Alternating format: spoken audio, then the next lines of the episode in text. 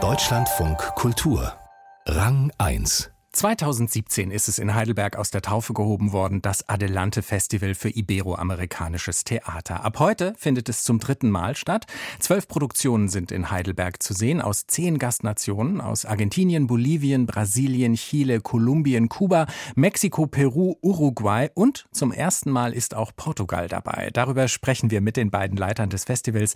Sie sind mit mir im Studio verbunden. Holger Schulze, Intendant des Theater Heidelberg und Lene Grösch, sie ist Dramaturgin und zuständig für internationale Kontakte. Herzlich willkommen bei Rang 1. Wir freuen uns. Vielen Dank. Holger Schulze, wie ist denn damals überhaupt diese Idee entstanden, mit Theater aus Südamerika ein ganzes Festival zu bestücken? Ja, wir hatten ein Gastland 2017 beim Heidelberger Stückemarkt. Das war Mexiko. Und dort war der Präsident von Ibrosgena, dem Zusammenschluss der iberoamerikanischen Theater. Und der sagte, können wir nicht sowas mal in Deutschland machen? Es gibt kein Festival in Deutschland und in Europa, auch nur in Spanien eins und nur begrenzt in England.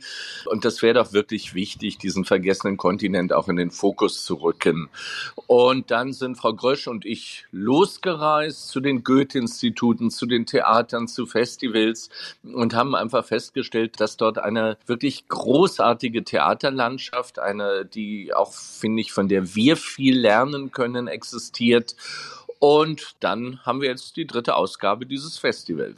Zehn Länder sind dabei, ich habe sie schon aufgezählt und man kann das ja wahrscheinlich nicht verallgemeinern. Aber insgesamt so Ihre Eindrücke, Sie haben es eben schon angedeutet, wie ist denn in diesen Ländern das Theatersystem insgesamt aufgestellt? Welche Bedeutung haben da Bühnenproduktionen? Ist das überhaupt in irgendeiner Weise mit dem deutschen Theatersystem vergleichbar? Aus meiner Sicht ist es eine ganz andere Art. Es sind äh, viele freie Gruppen, es gibt ganz wenig staatliche Theater, also die Systeme unterscheiden sich.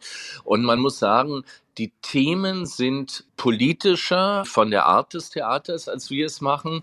Es sind unheimlich viele junge Leute im Publikum. Die Festivals dort, ob sie in Santiago de Chile, in Kolumbien sind, sind voll. Und es geht um Feminismus, um natürlich Kolonialismus, um die Unterdrückung der Indigenen, um Selbstbestimmung. Also es sind ganz, ganz wichtige Themen, die natürlich auch bei uns sich widerspiegeln.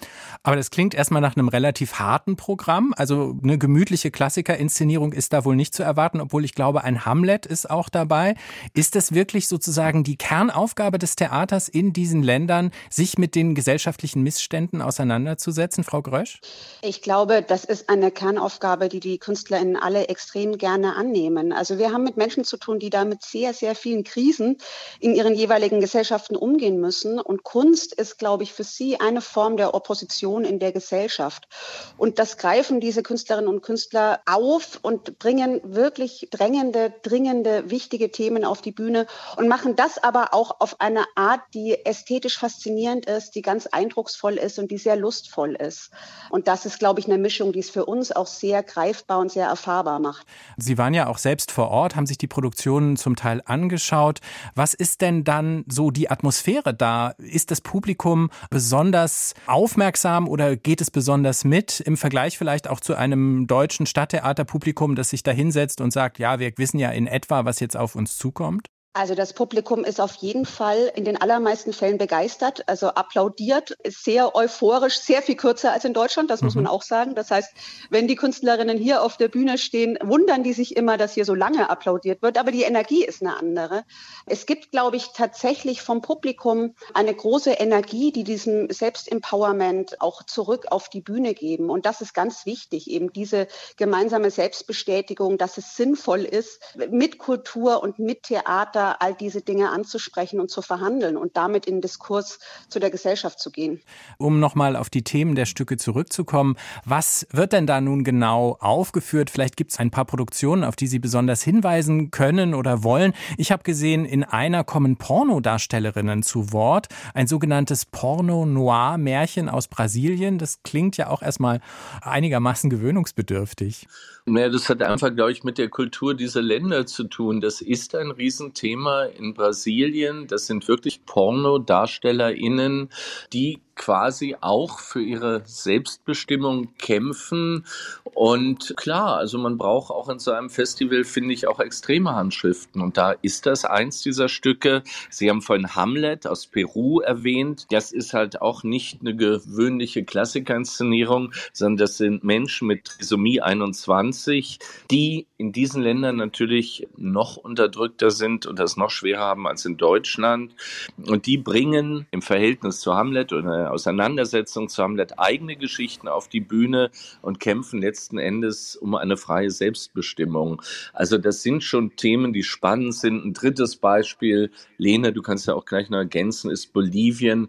Frauen von der Landbevölkerung, die Theater spielen, feministische Themen auf die Bühne bringen und nach denen in diesen Orten sogar schon Gesetze geändert wurden. Und was es da heißt, Theater zu spielen, aus so einer Kultur heraus, zum Teil äh, darf man es nicht mal erzählen, dass man Theater spielt, das ist schon sehr, sehr beachtlich und toll.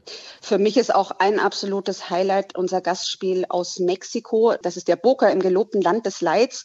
Und darin geht es um die Suche nach Identität und nach der Zukunft von Jugendlichen in Mexiko angesichts von Volk vollkommen normalisierter Narkogewalt, die eben die Gesellschaft bestimmt. Die Gewalt der, der Drogenringe, der Drogenkartelle. Exakt, genau. Und die Tatsache, dass einfach immer wieder Menschen ermordet werden, dass immer wieder Menschen einfach verschwinden, deren Leichen nie aufgefunden werden. Und der Regisseur Victor Hernandez greift dabei traditionelle Mittel auf, zum Beispiel Kumbia, ein Volkstanz oder auch Elemente des Karnevals. Und er verbindet dann diese Mittel mit ganz großartigen Bildern von Glaube, von Magie, von Gewalt und gleichzeitig eben auch auch liebe. Das ist ein sehr, sehr empathischer, bildgewaltiger und faszinierender Theaterabend. Wie hat sich denn das Festival hin zu dieser dritten Ausgabe verändert?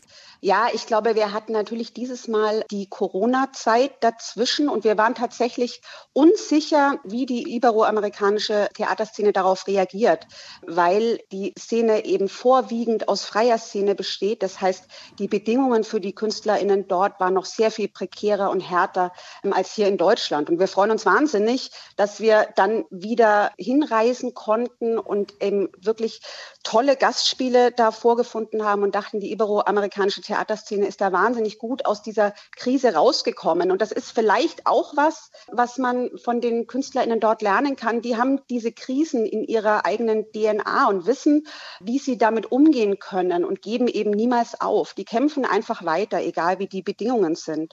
Und ich glaube, Argentinien ist da ein ganz gutes Beispiel, wo jetzt ein ultrarechter Präsident Millet gewählt wurde, was massive Konsequenzen für die Kulturwelt dort haben wird. Das heißt, da ist das Ministerium für Kultur schon mit drei anderen zusammengelegt worden. Und das bedeutet, dass das eigentliche Kulturministerium zu einer Art von Sekretariat degradiert wurde. Das sind massive Kürzungen. Und das neue Ministerium heißt, und das finde ich natürlich schon sehr zynisch, heißt Ministerium für Humankapital. Mhm. Mehr muss man, glaube ich, nicht sagen. Die Menschen dort haben wirklich sehr schwierige Bedingungen. Warum ist diesmal Portugal zum ersten Mal mit dabei? Gibt es dafür einen bestimmten Grund? Der Grund ist ganz einfach, dass sie bisher noch nie dabei waren und dass wir uns auch auf jeden Fall als Ziel gesetzt haben, diesmal Portugal einzuladen und uns da sehr intensiv bemüht haben, auch auf Festivals waren, da einen Austausch gesucht haben und jetzt auch eine ganz tolle Produktion gefunden haben, die unser Festival eröffnet, also auch noch eine besondere Position bekommt. Wie reagiert denn das Heidelberger Publikum? Das ist ja erstmal keine Selbstverständlichkeit, dass man sich für das Theater aus einem ganz anderen Kontinent so stark interessiert, auch für die Themen, über die wir jetzt gesprochen haben. Wie sind denn da die Reaktionen vor Ort in Heidelberg? Naja, also man, man muss ja einfach sagen, mir fiel das eben nochmal ein, das Thema Kolonialismus, was uns, denke ich, auch heute mehr denn je angeht, ist natürlich ein Riesenthema, was auch in Iberoamerika ein Thema ist.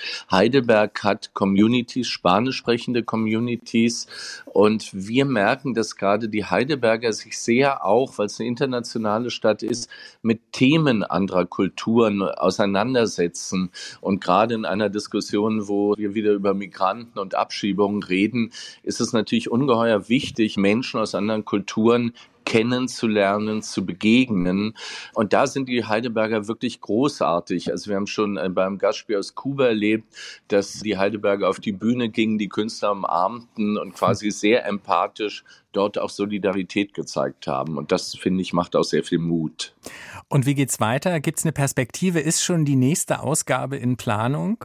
Vor dem Spiel ist immer nach mhm. dem Spiel. Also wir sind natürlich am Überlegen, am Gucken und sind in Gesprächen. Also das ist ja immer, wir müssen immer die Finanzierung auch wieder klären, müssen unsere Sponsoren finden. Und dann sind wir schon interessiert, da uns weiter mit zu beschäftigen. Holger Schulze, Intendant vom Theater Heidelberg und Dramaturgin Lene Grösch. Zusammen leiten Sie das Adelante Festival, das heute in Heidelberg Eröffnung feiert, mit der Produktion Schwarze Morgenröte aus Portugal. Weiter geht's dann mit den Gastspielen und dem Begleitprogramm bis zum 10. Februar. Das Gespräch haben wir vor der Sendung aufgezeichnet.